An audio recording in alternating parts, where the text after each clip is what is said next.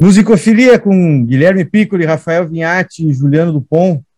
É, de volta, um programa que ninguém sentiu falta, ninguém pediu para a gente voltar, mas os psiquiatras recomendaram que a gente voltasse com a nossa terapia ocupacional. Eis-nos aqui para falar do BBB, o Big Brother dos Beatles, gravado no fim dos anos 60, é, o Get Back, né, que ficou bastante falado, aí está bastante é, foi bastante comentado aí nos últimos meses e tá pelo canal Disney, é, mas eu acho que eu não sei, acho que nós assistimos pelos meios menos convencionais, né? Ah, eu assinei a Disney.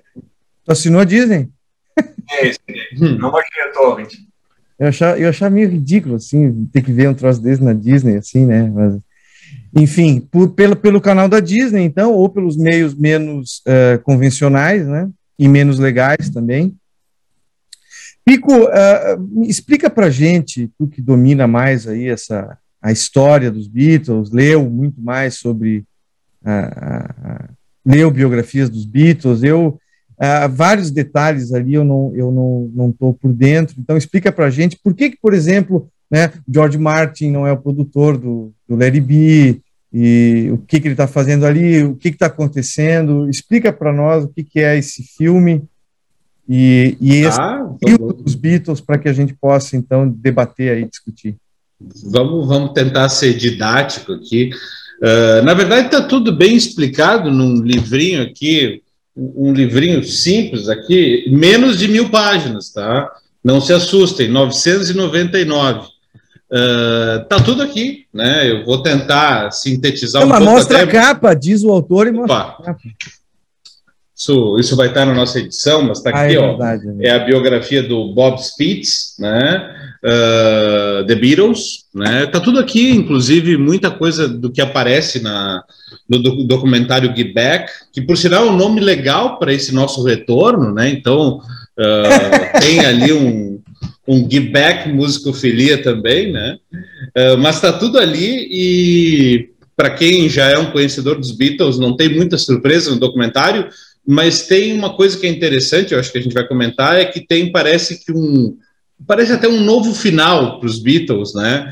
E até em entrevista, só fugindo um pouco do que, me, do, do que tu me perguntou, até em entrevista, entrevistaram o McCartney, né? E ele disse, olha, sabe que eu estava com aquela versão do B na minha cabeça e eu tinha demonizado o final dos Beatles, né? Para mim, o fim dos Beatles era o B. E ele falou que assistindo o Guiback, ele se surpreendeu como eles deixaram aquela, toda aquela, aquela nuvem né, ruim que estava sobre eles naquele momento, enxergar o Leribi daquela maneira também pesada. E ele vendo o documentário, ele viu os Beatles, o final dos Beatles sendo reescrito, né? Mas isso a gente vai, vai comentar depois. Então, uh, pra, vamos tentar chegar no, no Leribi. Eu só vou fazer uma introduçãozinha rápida, então. Uh, eu acho que vale a pena comentar o que é o propulsor assim do final dos Beatles, vamos colocar assim, né? Então, depois do lançamento do Sgt. Peppers, lá em maio de 67, três meses depois morre o Brian Epstein, que era o, o, o, o cara, o, diretor, o produtor dos Beatles, né, o empresário dos Beatles.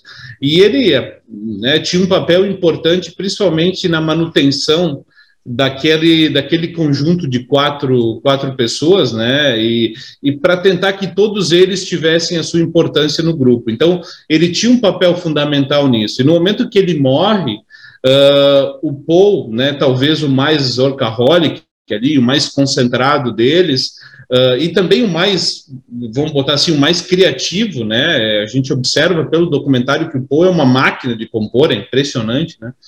Uh, ele acaba assumindo a banda e logo na sequência eles emendam o Medical Mystery Tour, né, todo ele encabeçado pelo Paul, e ali começam alguns mandos e desmandos do Paul que o pessoal começa a não aceitar muito bem. Mas até então, enfim, eles achavam que poderia ser algo natural e que apareceu em virtude da morte do Epstein. No começo eles aceitaram bem.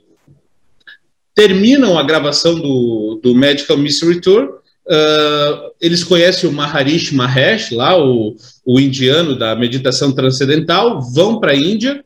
O que era para ser um retiro espiritual inicialmente uh, acaba não ocorrendo, porque o Paul e o Ringo voltam, né? O Paul por motivos orcarrolísticos, né? E o, e o Ringo, porque estava passando mal com a comida indiana, eles voltam. E aí o Paul já começa a produzir as músicas que ele e o Lennon estavam fazendo lá na Índia e que viria a ser o álbum branco. E eu acho que, além da morte do Epstein, o segundo catalisador para o final dos Beatles pode ser talvez o álbum branco. Né? O pessoal normalmente uh, coloca Yoko como um dos pilares, né? Para o final dos Beatles, talvez sejam, acho que são vários, né? É, é, os mandos e desmandos do Paul, a morte do Epstein, o álbum branco, a Yoko, o Alan Klein, tem muita gente ali. Mas na gravação do álbum branco, foi uma gravação meio Hercúlea, né? Parece que foram gravações pesadas, já começa a ter aquelas gravações separadas, porque eles já não se aguentavam mais. Uh, o George Martin trazendo muitas novidades eletrônicas, uh, ficando bem pesada aquela gravação, né? Why don't we do it in the road?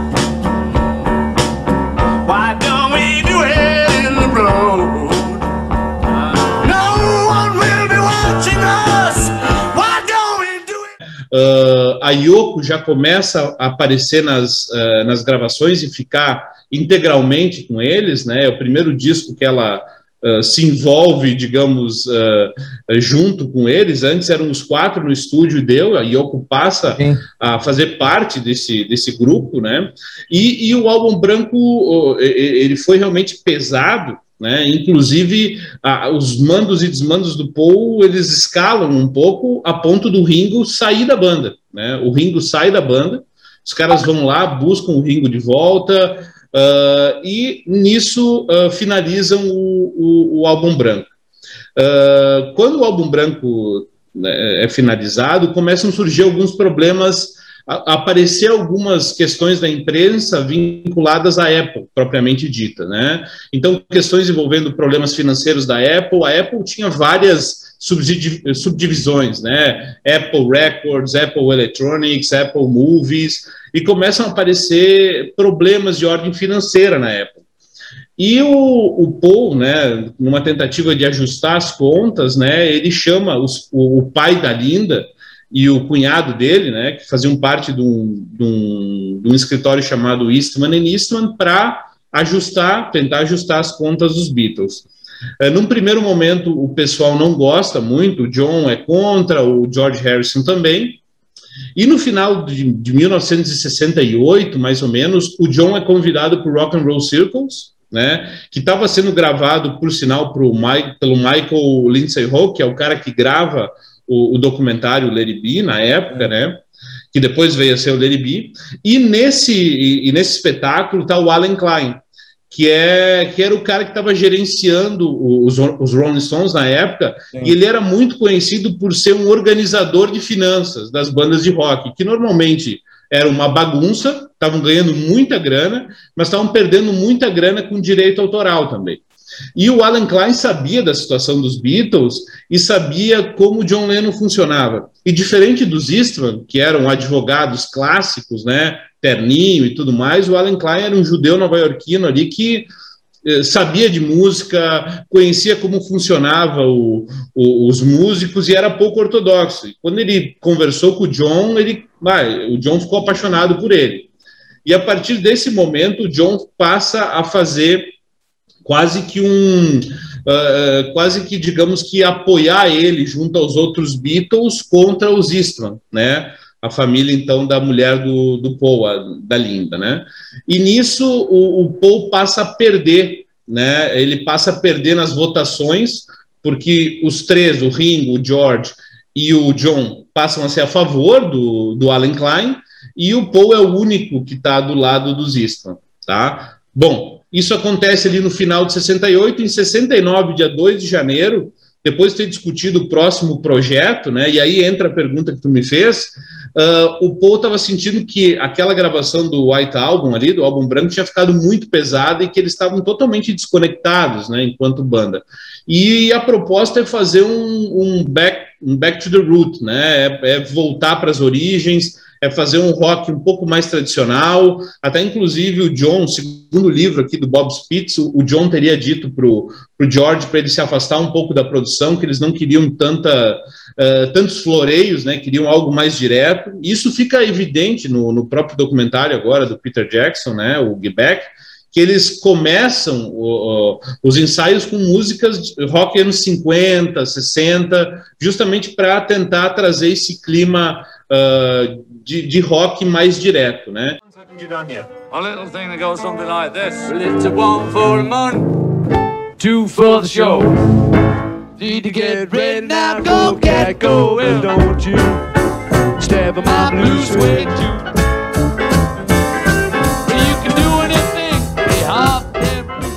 Então, essa é a justificativa, é eles tentando se reconhecer como banda novamente, né? Para que, um, que tivesse um álbum gravado uh, com essa proposta ao vivo, né? Que fosse gravado na íntegra e não em pistas, como vinha sendo feito. Né? Isso eles, então agora eu acho que é um pouco do que a gente vai discutir. Eles começam gravando em Twickenham, depois vão para Apple uh, Studios, né? Uh, e, e tudo isso, tudo isso vai vai estar tá na programação do Gibeck, que é a ideia do do Leribi da época, que era ter um disco, né? Um disco meio gravado ao vivo, um show, um concerto e também um documentário. Então, depois a gente vai discutir sobre isso. Bom, eles finalizam isso, né, com o show ao vivo no, no, no teto do, do Abbey Road, mas na hora de mixar uh, o, o disco, It Be, uh, ninguém quis mexer naquilo, né? Porque eles, no fundo, achavam que eles iam ter que escutar novamente todas as faixas para ver quais eles iam escolher, ao contrário do que eles vinham fazendo antes. Cada um gravava suas pistas e, ok, vou para casa. Eles não, teriam que escutar música a música, escolher as melhores e ninguém queria fazer aquilo. Então, 150 termina... horas de áudio, né? 150 horas de áudio. Então, realmente, ninguém queria mexer naquilo. Então, em 5 de. No, em maio de, de 69, eles decidem, cara, vamos deixar aquilo de lado, depois a gente mexe naquilo e vamos gravar um disco novo. E aí eles entendem que o que, ele, que eles realmente queriam voltar a fazer essas, essas coisas que eles vinham fazendo lá no, no álbum branco, esquecem um pouco aquela proposta do Gibeck e voltam a gravar em pistas e chamam o George Martin para fazer novamente um álbum poderoso. Assim, e aí vem o Abbey Road. Então gravam o Abbey Road e terminando o Abbey Road, o John Lennon decide sair da banda, né? E uh, isso muito em virtude das discussões que eles vinham tendo nessa nessa briga entre Alan Klein versus Eastman, né? John decide sair da banda, mas o Alan Klein comenta: olha, não sai ainda, porque a gente vai lançar o Abbey Road e depois vai lançar o Larry B. Então o John decide, ok, eu, eu, não, eu não vou divulgar que eu vou sair dos Beatles enquanto a gente não lançar esses dois álbuns. Depois eu saio oficialmente dos Beatles. E eles lançam o Abbey Road e fica marcado o lançamento do Larry B para 1970. Só que, uh, uh, bom, em 1970, começo de 1970, o John chama o Phil Spector, o John chama o Phil Spector para gravar e para mixar o Larry B. O John, o, o, John já tinha trabalhado com o Phil Spector no, na música Instant Karma, né?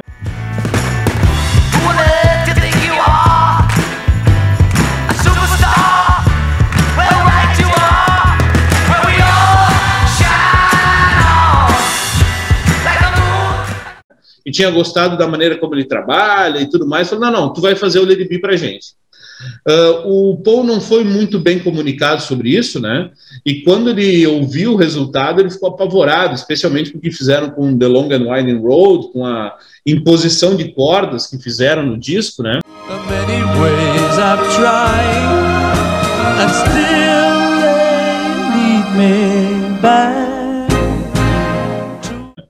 E ele realmente se decepciona com o resultado.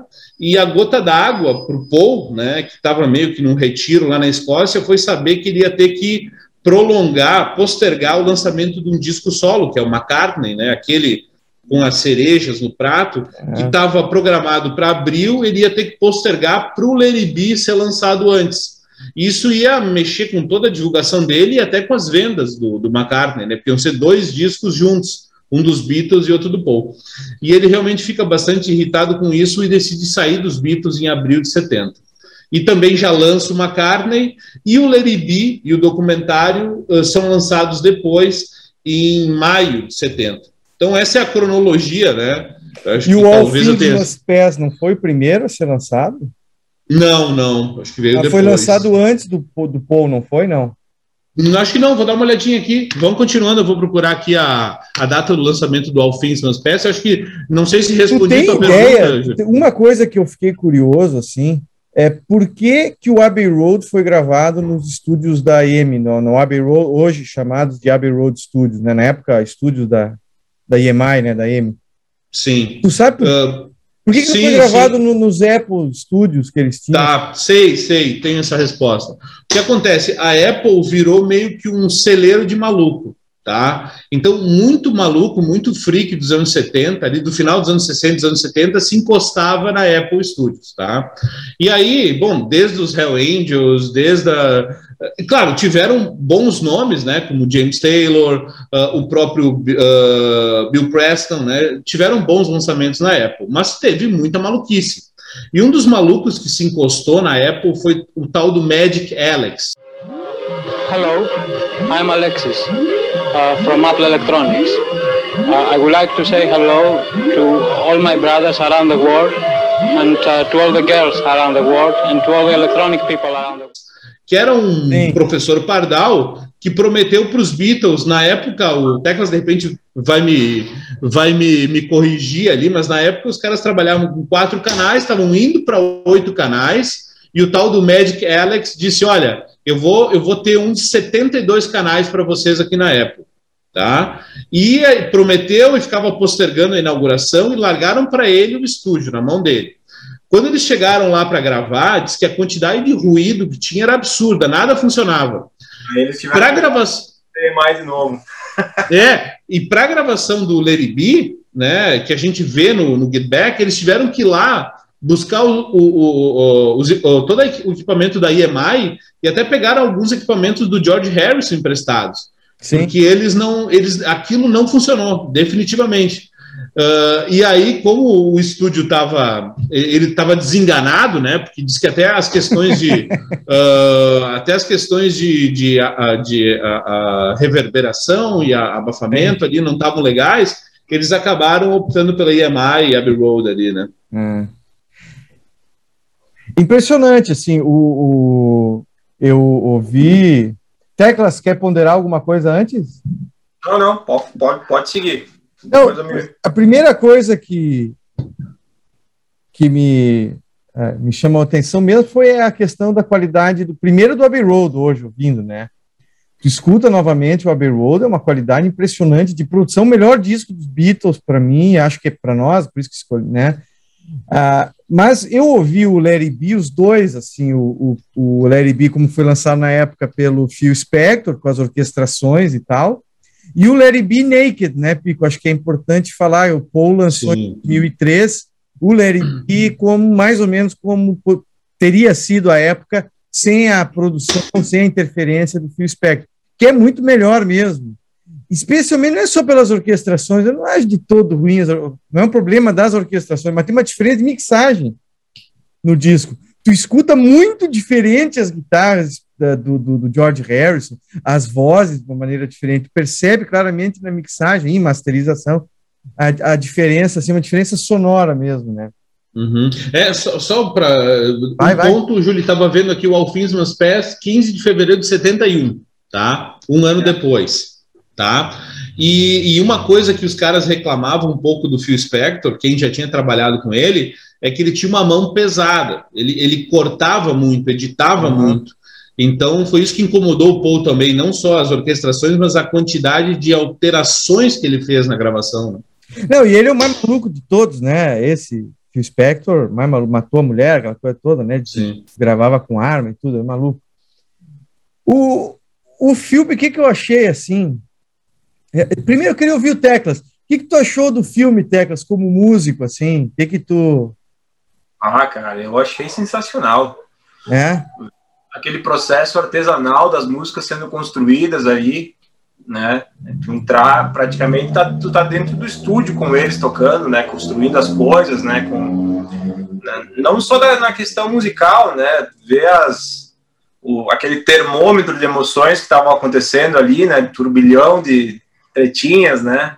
A Yoko ali no grudado neles, neles, né? Então, eu, eu, eu até estava escutando hoje o Abbey Road e e, a, e, o, e as sobras de gravação do Abbey Road, né, que elas são, uhum. ela não aparece, não é, não é tão, tão artesanal, digamos assim, como parece do documentário da IB, né, essa do, da, da edição comemorativa que eu tenho, é, já estão mais prontas, digamos assim, né, então, uh, uh, ali tu parece, tu vê como eles começaram a fazer get back, assim, do nada, né, brincando,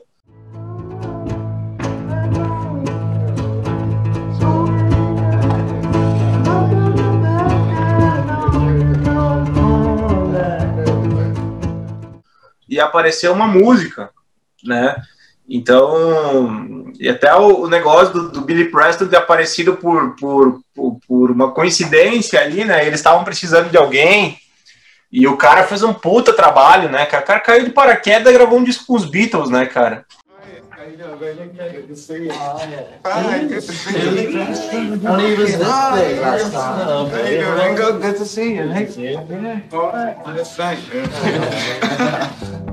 Né?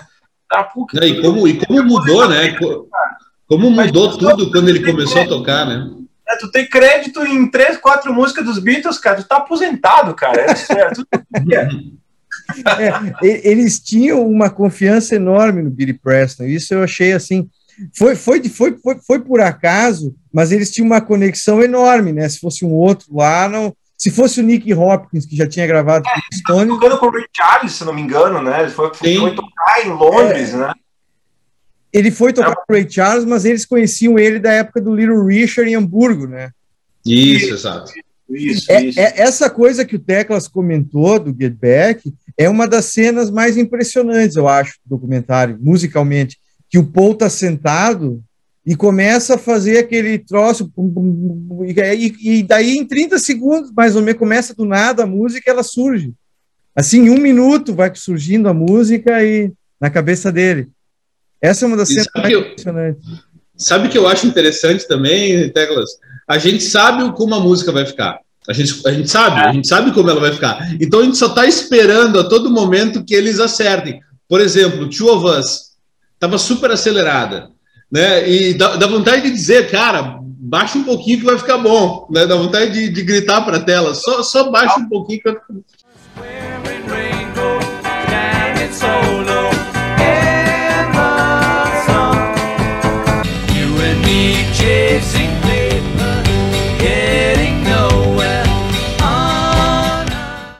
coisas que eu não sabia, por exemplo, a gravação oficial de I Got, I Got a Feeling é no telhado, não sabia sim, disso. Sim, sim, é, é, I Got a Feeling...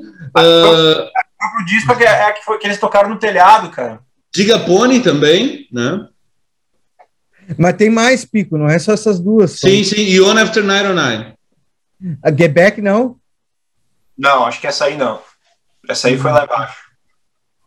É, não, agora boa pergunta, mas várias, várias. Mas tu não acha meio impressionante a qualidade da gravação? Eu fico meio impressionado assim com. Cara, isso é outra coisa. Eu usei o, eu usei a expressão artesanal, né? A gente tava falando aí do Magic Alex aí, né, cara? O que eles faziam, cara, com quatro canais naquela época, cara, né? nem, nem pensando no Larry B, sabe? Pensando na, na, na, na parte das edições, né? Dessa dessa coisa do, estu, do estúdio mesmo que eles tinham, nessa né, relação que eles tinham com, com o. Putz, eu falo o Brian Epstein. Não. não, não, é o George Martin.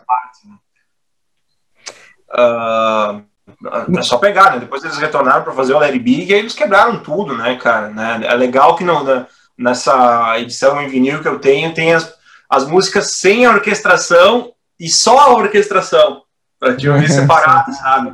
Então tu vê o arranjo de como a coisa soava só a banda e com a intervenção do, do, do George Martin, né, cara? Isso no, no Abbey Road, Teclas?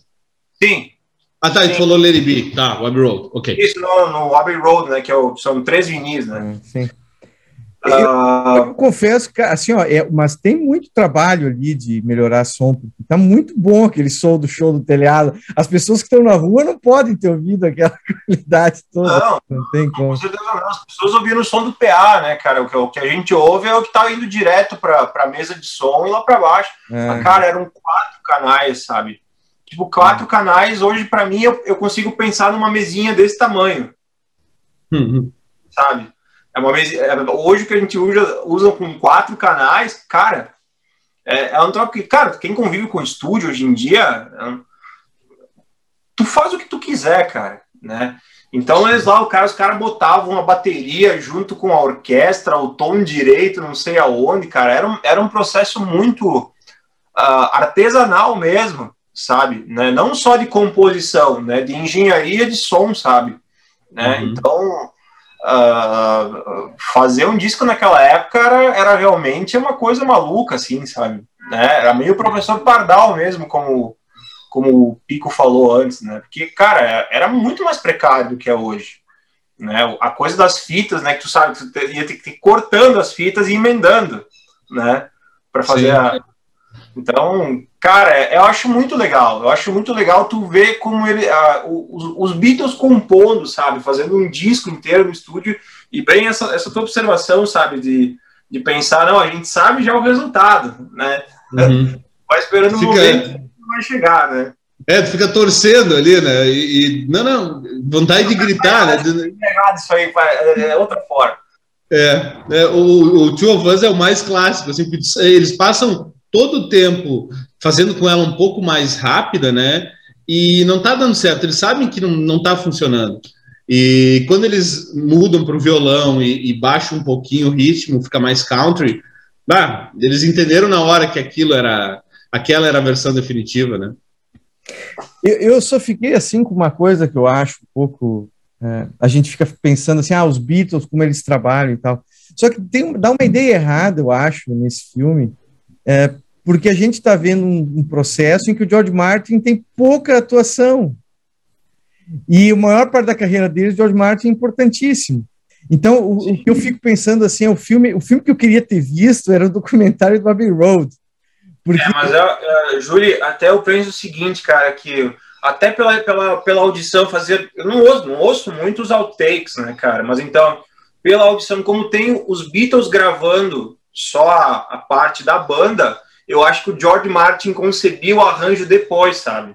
Eles chegavam assim, tem, tem o. a, a, aliás, tem a, até cada. No, no, encarte tem cada. Como cada música foi feita a tal dia aconteceu tal, tal coisa. O, no Abbey Road pode ter sido assim, mas no Sgt. Peppers não foi assim. Ah, não. Ah, pois é, pois é. Daí a gente vai pegar processo de, de, de, de de, de, Mas tu entende a questão? Nós temos um documentário em que o George Martin dá um espetáculo ali. Mas quem tá. Mas Por exemplo, o Something começou o seguinte: a primeira demo, o George chegou sozinho no estúdio, ele gravou violão, piano e voz. Depois ah. eles fizeram tudo. Depois, por último, colocaram as cordas. É. Mas, mas, mas foi proposital, né, Júlio? Foi proposital, porque. Não, eu, Pico, eu, acho eu, eu sei, mas o eu, que eu, eu concordo com o assim, é Rafael. É, eu, eu, eu sei, mas para a impressão do público, tu, tem uma, tu pensa o seguinte: ah, os Beatles no estúdio são assim. São e não são. Eu, eu fiquei um pouco assim.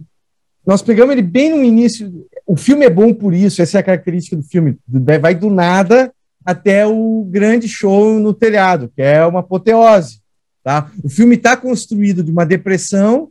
O, o, o, segundo episódio é uma tentativa lá de reconciliação, e o terceiro o encaminhamento para a apoteose. Tem três grandes atos, digamos, nesse filme. Eu entendo uhum. isso. Mas, Aliás, a gente podia ter tido uma. Agora tu falou um negócio, Júlio, que eu acho legal a gente ressaltar, né, cara? Se não fosse o Ringo, e eu não lembro quem era o outro, que eu acho que era o George, que não queria viajar. A gente podia ter tido uma espécie de live at Pompeii do Pink Sim. Floyd dos Beatles, né, cara? Não, é bem tá claro lindo. que a ideia é essa estava lá já, né? Até o Alan Parsons, que né, no momento do Pompeia, em breve estaria fazendo engenharia de som do Dark Side of the Moon depois, né? Exato. Aquela ideia exato. ali, naquele teatro romano da Líbia, entendeu? Uhum. Agora, que massa, cara. Teria eles acabaram pro teto da, da, da Apple aí, né?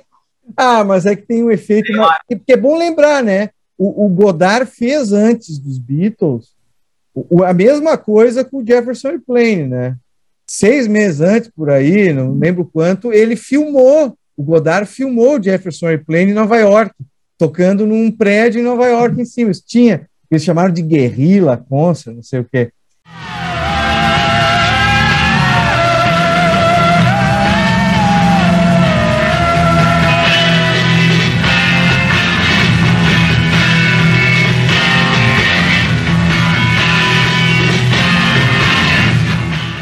Mas assim, que, pensa o seguinte: quando eles chegaram para gravar o Abbey Road, eles já estavam muito melhor. Quer dizer, o Abbey Road é depois do show no teto, eles estavam muito mais afinados para gravar. Já tinha aquela parte das músicas do Abbey Road já estavam é, é, sido já tinham ensaiadas durante o Larry B. Então pensa que maravilha que teria sido a, a, a, a trupe de filmagem no Abbey Road. É, tu vê que, por exemplo, o, o Abbey Road com certeza não é tão precoce como foi o Larry B, né? Que né, o próprio documentário vai mostrando o calendário ali sendo riscado. Aí eles chegam com ideias de música, tentam resgatar coisas do início lá do cover, né? É. Eles não sabem direito o que eles vão fazer quando eles começam a fazer o Larry B, né? Uhum. Tem ali o que I've Got a Feeling, né? Tinha, uh, tinha alguma parte do Come Together, acho que era, ou estou enganado. Não, não. Come Together não tinha nada. Mas vem cá, tinha... o Larry B não é um grande. Don't Let Me Down, Don't Let Me Down. É, Don't Let Me Down, né? Eles tinham a segunda parte, eu ah. acho. E aí, aí aparece o Get, o Get Back. Então eles não sabiam direito o que ia fazer. O é. próprio George chega com Autismas Pass. Sim. Né? Uh, só, só voltando ao que o Júlio falou, né, que seria interessante ver a gravação de um White Album, talvez, ou do, do, do Abbey Road mas a gente viria uma coisa pouco artesanal, como o Teclas falou. Seria algumas pistas rodando, o cara leva para casa uma pista do fulano, volta, grava a sua parte, uh, manda para o outro cara, vem o outro. Eles praticamente nem se encontraram nos corredores da, da EMI, pelo que conta, muito pouco. E, e nesse. Vai sair um do, do, do, é verdade. Dessa, a gente falou da parte do White Album, vai ser outro documentário agora, que é os Beatles da Índia. Ah, legal, legal.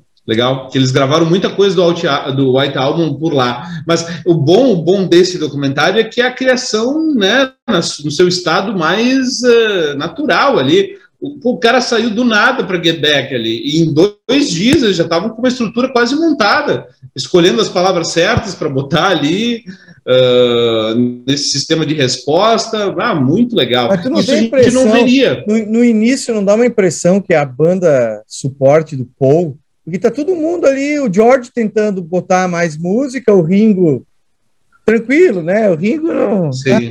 Mas é, é, essa é uma questão, isso está no, no, livro. E o John né, tá vem... de, o John também, pô, eu me decepcionei com o John Lennon, cara. Arrogante. Mas é que, é que, é que isso é que isso já vinha de um tempo. É que tu tá pegando uma fotografia do final dos Beatles, praticamente, né? É. Uh, o, o, que acontece? O John assume o papel e, e o, o Paul, perdão, assume o papel de manager aí da banda, mas não só uma coisa autoimposta, por questão de também de produção. O cara produz muito, vai fazer o quê?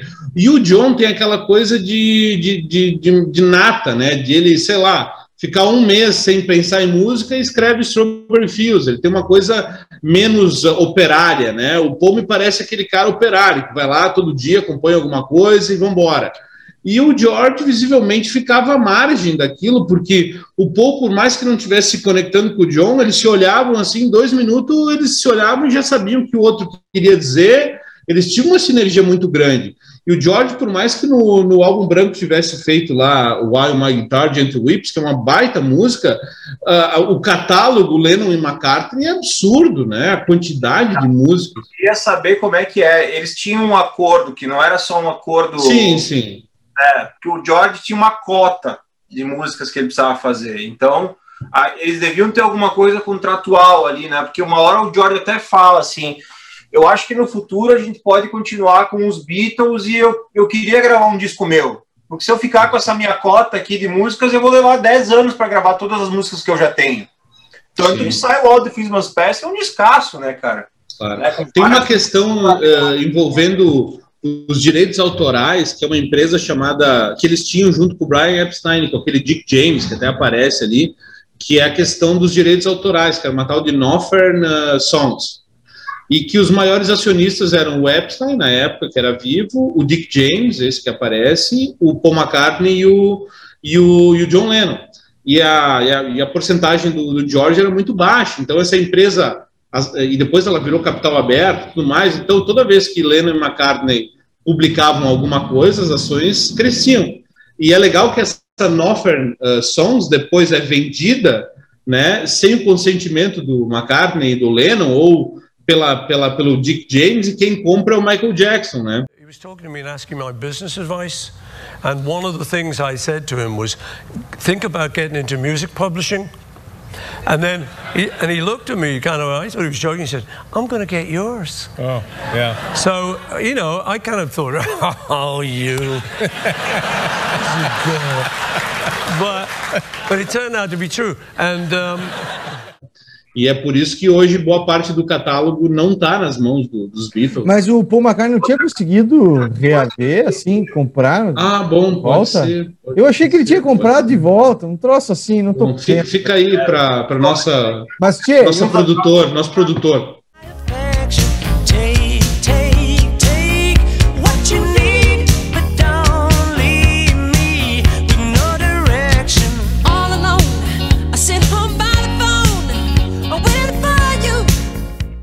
Não, esse negócio da Yoko Ono, assim, é, pouca gente voltou a falar, até porque, para não ser misógino, não sei o que, etc e tal.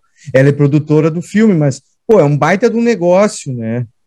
Eu sei que o Paul e ela já se conciliaram, etc e tal, mas é um baita um negócio dos Beatles, entende? Então, tu, eu, tu, os piores inimigos se reconciliariam pelo dinheiro que envolve tudo isso, né? Agora, Uh, o, o, John levava a mulher para reunião de trabalho, né? Uh, eles falam no filme, ele teve uma reunião que ele não falava, ela falou por ele, e ela ficava assim. Uma reunião de reconciliação com o George, ainda por George, cima. E ela ficava sentada, parada, olhando assim. A Linda vinha de vez em quando, a criança apareceu uma vez ou outra, a namorada do, do Ringo uma vez, era muito pouco as outras, né? Então esse aspecto de familiar é legal, mas no caso dela era muito esquisito, no mínimo, né?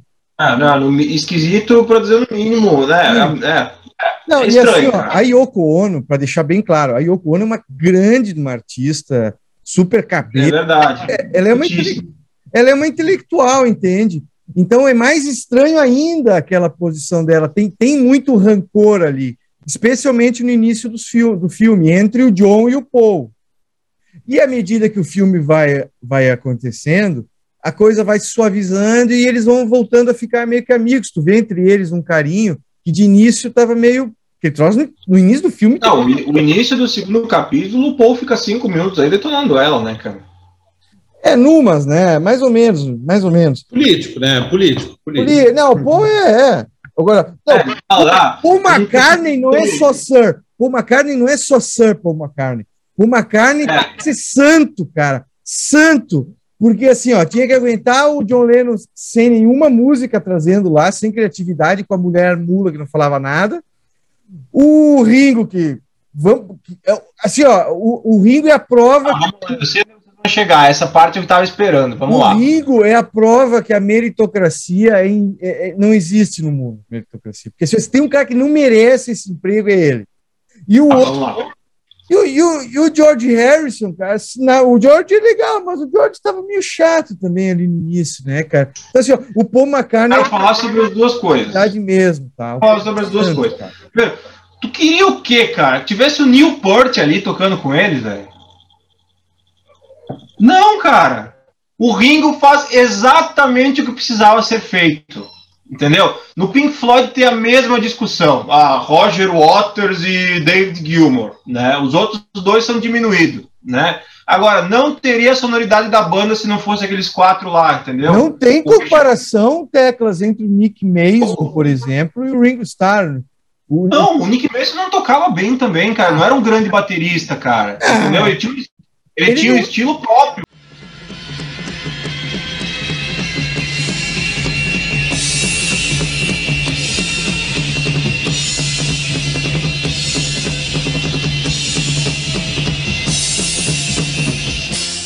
Cara. Aí que tá. O Ringo também. O Ringo, o estilo do Ringo é falta de estilo. É uma falta de estilo maravilhosa. Mas, mas, mas precisava algo mais? E aí, tá, assim, exatamente, ó, cara. Tu eu acho que ia estragar. Qualquer coisa Exato. diferente. Não, velho, isso que eu falo. Estragar. Cara, o Neil Peart tocando, tocando Something, entendeu? Não é? existe, cara. Ele fazia. aí que tá, o George, o George, a gente coloca ele muito assim, sempre, sempre tem esse estereótipo de banda de rock, né? O John Lennon era, sei lá, tipo, se fala muito o guitarrista base e o guitarrista solo. Uma hora, uma hora até ele fala, eu não sou o Eric Clapton, entendeu? Aí, tá, aí um bom exemplo, ó, o Eric Clapton. O George Harrison era um compositor de canções, assim como o John Lennon e o Paul McCartney, não era um grande guitarrista. O, agora pega o Eric Clapton, cara, não dá para contar no dedo, na, na, nas minhas mãos a música boa que ele fez. Nenhuma das, cinco, não deve ter cinco músicas boas, mas era um bom guitarrista. Esse Entendeu? programa vai ter mais mensagem que o Delis Regina. só, só a carreira. Sunshine of Your Love, Leila e Tears in Heaven e o resto, cara, ó. Nossa, foi radical, tem os discos é, mas tu cream, tem todo o cream, né, cara? Tu tem todo o cream. Tem, tem ah, o Blind Faith, tem o... Cara, o Derek and the Dominos, uh, o, o Laila e Sessions, agora não me recordo. Ah, cara, é, tem, é um descasso. Assim, cara, não, mas não tem something, entendeu? Não tem something, não tem Here Comes the Song.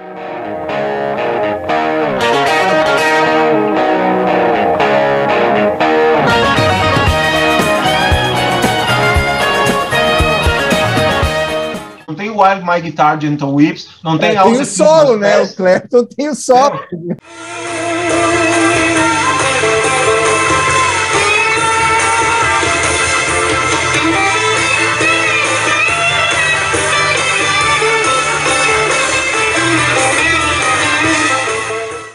Agora, o Alan Klein, dizem que é um canalha, né? O Jodorowsky que o Alan, o Alan Klein, os Beatles que produziram né, a Montanha Sagrada e depois compraram os direitos dos filmes do Jodorowsky, ficaram com esses filmes por 30, 40 anos agora. John Lennon.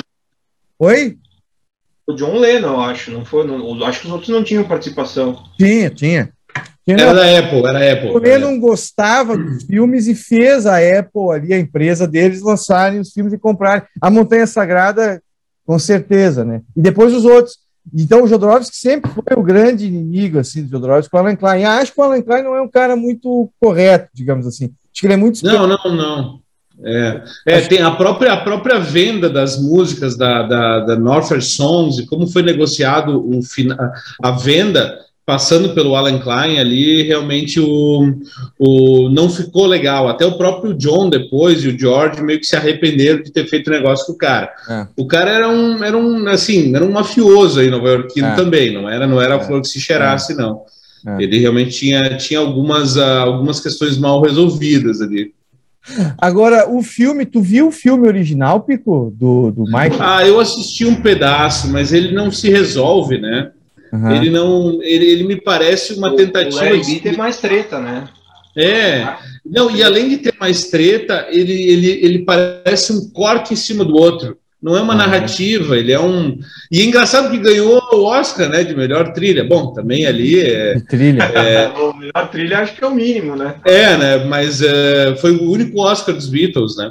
Foi o Oscar dos Beatles, na verdade, num, num documentário horroroso, que é o Larry B, que é uma série de cortes para mostrar a pior face da melhor banda de todos os tempos. É, eu acho que a parte, uma das partes mais assim emocionantes do documentário assim é quando eles estão tocando lá em cima e o pessoal está sendo entrevistado lá embaixo, né? Entendeu? É. Ah, você sabe o que está acontecendo aí? Ah, são os Beatles, né? Paul McCartney cantando agora. Que o pessoal estava presenciando um negócio histórico, assim, né? Talvez é. para eles na época não fosse algo tão absurdo, né, cara? Porque, bom, eram os Beatles, estavam aí, eles estavam em Londres sempre, né? Então, mas era um, era um, era um troço histórico, né, cara?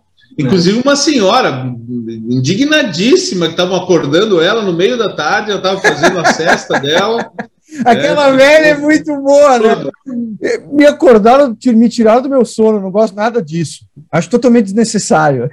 I don't see, I don't see the meaning, I don't see the point of this. Os caras estão atrapalhando o comércio aqui. Não, e a polícia, é a polícia mais civilizada do mundo. Ó, isso aqui não é muito necessário, vocês não é isso, esses estúdios e tal. É que quando a polícia chega, o Paul começa a dar risada, assim, ele olha para trás e começa a dar risada, né? É. Tem coisa de adolescente, né? Não, eles não tinham 30 anos, cara. O, o John é. e o é. George ah, tinham 29, 28, né? o Paul tinha 27, uma coisa assim, 26, 27. Eles não tinham, não tinham 30 anos de idade. Uhum. O que eles tocam, assim, o que eu acho legal no documentário é essa coisa de cinema direto, assim, a câmera fica lá e fica quase uma, fica na intimidade, assim, deles, assim, um pouco, né? Claro que eles sabem que a câmera tá ali e tal, mas chega um ponto em que aquilo já é parte do processo, né? É, é legal ver esses caras que trabalham com eles. Que deve ter muita coisa interessante que não entrou no documentário, né? Ou por. É, porque diz que. Até achei legal que teve uma hora sobre o, depois que o George saiu da banda, que eles gravaram o áudio com o microfone escondido do Paul e do John conversando. E eles falam, é, a gente deixou essa situação acontecer e tal, talvez a gente encolheu demais o George, não sei o quê, né? Tá, eles estavam almoçando, sei lá, e os caras uhum. esconderam o microfone lá no, no sem ele saber. É, é, diz que, é, porque esse documentário ele já foi postergado, o Gibek, não o Leribi, né? Mas o projeto Gibek já era para ter lançado, ter sido lançado há muitos anos. E, e, claro, todas essas questões que a gente viu não estavam bem acomodadas, né? Muita gente ali uh, não queria que fosse para o ar uma série de, de, situações. Então demorou todo esse tempo, né? Para ser lançado. Eu não ia querer isso aí também. É. O, o, uma coisa, o, o Pão comentou do, do Mal, Mal Evans, né? Conta aí, conta aí a história, que foi legal. Não, assim, é, um dos, é, um dos, grandes personagens do, do personagens, Não, esse cara é muito legal. É, o Mal Evans, esse, né? É. É, não é questão, assim, ó, antes, né? O filme tem essa coisa que tu entra e tem muitos personagens no filme. Tu, o Peter Sellers aparece, porque estava fazendo aquele filme com o Ringo, The Magic Christian, feito pela Apple Films, né? Agora, então tem muitos personagens legais no filme, porque ele tem essa coisa de cinema direto, como os irmãos Maisleys faziam, como que tipo o próprio Kim Shelter, já estavam fazendo, o Penny Baker fez o Dylan lá no antes ainda, né, o Don't Look Back 66, aquela viagem do Dylan para Londres, né, os, os Cacheiros Viajantes dos irmãos Maisleys, são filmes muito legais esses de documentário. E o filme tem esse aspecto. O Mal Evans é um dos que aparece, ele é um faz-tudo dos Beatles. Ali ele está meio que como, sei lá, hold manager, qualquer coisa, mas na verdade ele é um faz-tudo, ele é um factotum. Ele, ele, peraí que me, me, me, me deu, me apareceu um troço. Ah, ele é um faz-tudo, né? Ele está sempre ali, eles gostam muito dele, ele é um cara de Liverpool, ele está com o grupo desde o início, né? Agora, terminou os Beatles, acho que ele ficou meio sem ter o que fazer, foi para Los Angeles, tinha uma namorada lá, estava meio que ia lançar uma biografia, minha vida com os Beatles. Aí o fato, acho que tinha muita droga, estava meio pirado na cabeça, brigou com a namorada lá em Los Angeles, um fuzil. Aí os vizinhos reclamaram, chegou a polícia, a polícia matou ele. Morreu em 76, o mal. Que queridíssimo, é um grandão, ele é um enorme, né? Parece que ele foi até, foi segurança lá, Leão de Chácara, da, do Cavern Club, tudo. Cara, gente finíssima, mas pirou o cabeção. É, e diz que, inclusive, o rifle ali era de ar, é, não era um rifle de verdade, inclusive. Não é o rifle de ar do, do Javier Bardem no, dos, quando os fracos ah, tem mesmo, né? Não, não saberia dizer. Uma coisa que e aí, assim, ó, assim, o que né? eu acho também é o seguinte: esse negócio do Get Back demorar, eu acho que vai ter de novo remontagem desse filme no futuro, tá? Tomara. Esse Peter Jackson, para mim, é um ninguém. Tá? Esse Ui, ai, ai, ai, ai, Esse Peter Jackson, eu não sei quem é esse Peter Estamos com as declarações bombásticas. Mas por que esse, esse rancor? Esse, Peter Jackson é um nada. Esse Peter... Mas por que esse rancor? Ele vai entrar para a história por ter feito esse filme aí, mas não fez nada. Não me... Acho lamentável que os Beatles tenham escolhido um nada gigantesco como esse Peter Jackson para montar o filme. Tá? Acho lamentável. Tinha que ter dado para um Scorsese, que fez um monte de documentário musical bom, desde o The Last Waltz, documentário do Dino. Do George, né? Que é bem legal. Música. Quê? Tem o do George, que é bem legal, né? O do George também. Ou para, sei lá, dava para Paulo Sorrentino da vida. Mas tu, tu achou ruim? Tem que ter dado para um artista fazer. Mas tu achou ruim? Não, eu achei bom, mas o mérito não Os é... artistas, os artistas são os Beatles, cara. Não, Aí é, que tá a questão. O mérito não é desse Peter Esse cara Jackson. é o nada. Esse cara é o nada. Tu achou ruim? Não, achei bom. É. Mas aí os artistas tá. são os Beatles, ele tinha que só que fazer tá. o que ele fez. Não, mas aí que tá, Pico, Teclas, a questão. Claro que eu achei bom. Com aquele material, cara, com aquele material, tu dá para uma criança brincar de Lego, vai ficar interessante. Agora. É... Tá falando o Ringo, cara. Tem que fazer o básico nessa hora. Tá sem som, Teclas. Não, tá sem som? É, tá. Fala um pouquinho mais, é, um pouquinho mais perto aqui, de repente. Ajuda, ajeita aí, tá. Não, Pico, eu senti que tu não gostou do meu ódio que brotou. Tu sabe? Não, achei, achei exagerado. Tu achou o quê? Exagerado, um ódio exagerado. Não, Pico, não, eu vou te dizer por quê. Vou te dizer por quê. Esse Peter Jackson não fez nada. Não é nada. Não tem filme nenhum importante. Esse cara não é ninguém, tá? Eu. Não, até aí, até aí, tudo bem, né? Eu, eu, eu acho que ele tinha que ter dado para um diretor melhor. Eu não confio nesse cara. Eu acho que tem muita coisa que vai brotar no futuro aí, que nós vamos ver. Nós vamos rever esse filme montado de outras maneiras. Isso é meio é um comentário meio preconceituoso, né? Não, eu não confio nele, porque os produtores são o Poe, a Yoko Ono, a mulher do George Harrison. A gente vai ter, no futuro vai ter, vai ter outras versões. Eu não confio nessa versão. Eu não confio nessa versão. Eu não confio nele. É um negacionista de documentários dos Beatles. Temos essa, agora temos isso. Um negacionismo de documentários dos Beatles. Eu não confio nesse documento. Não confio em Peter Jackson. É o que eu posso dizer. O que os Beatles fizeram foi é, sempre reinventar. Eles podiam ter. A, a música pop, a música popular, está baseada em repetição de uma fórmula. Os Beatles, os Beatles é, nunca se satisfizeram em permanecer com uma fórmula pronta. Então, eles, eles sempre se refizeram, nunca se acomodaram, foi uma revolução atrás da outra, é, do, do, princípio ao fim, em, seis anos, vamos colocar assim, 62, mas bota, vamos botar seis, sete, seis anos. E de mudança contínua, eles é, estavam no topo da música é, e da indústria do entretenimento, e ao contrário do que em geral se fez na música pop, eles fizeram o contrário, sempre reinventando, nunca deram. Então, quem queria imitar os Beatles estava sempre atrasado, porque o disco saiu agora, tu começa a imitar, seis meses depois eles já estão lançando um outro disco com outras coisas. Então, isso aconteceu, foi muito raro, os Beatles lideraram um momento de muita inovação na música popular. Os, os anos 60 seriam revolucionários com ou sem eles, mas com eles, eh, eles estabeleceram um padrão altíssimo, fizeram o rock realmente virar uma obra de arte. Então, os Beatles não fizeram pouca coisa, fizeram muita coisa. É, e esse foi o principal, quer dizer, não se repetir, sempre inventar. O contrário claro. que a máquina da, da grande indústria sempre esperaria, né? Então, sempre reinventaram. Então, meus amigos, caros amigos Musicofilia, isso é sempre um prazer. A gente nem sabe se esse programa existe ou não existe, vai continuar ou não vai continuar. Enfim, é um prazer, a gente a gente gosta de conversar de música, de repente a gente vai ali, aperta o botão e tem um programa, não é verdade?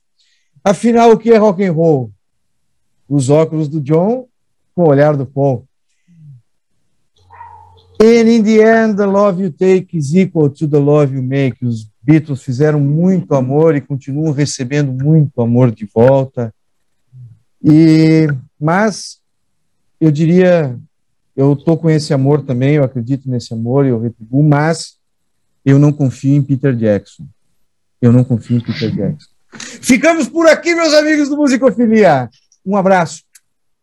Até a próxima reedição, remontagem de Get Back, It Be, que vai ter outra, não vai terminar aí. Eu não acredito em Peter Jackson. The, the, the Long and Winding Road. The Long and Winding Road.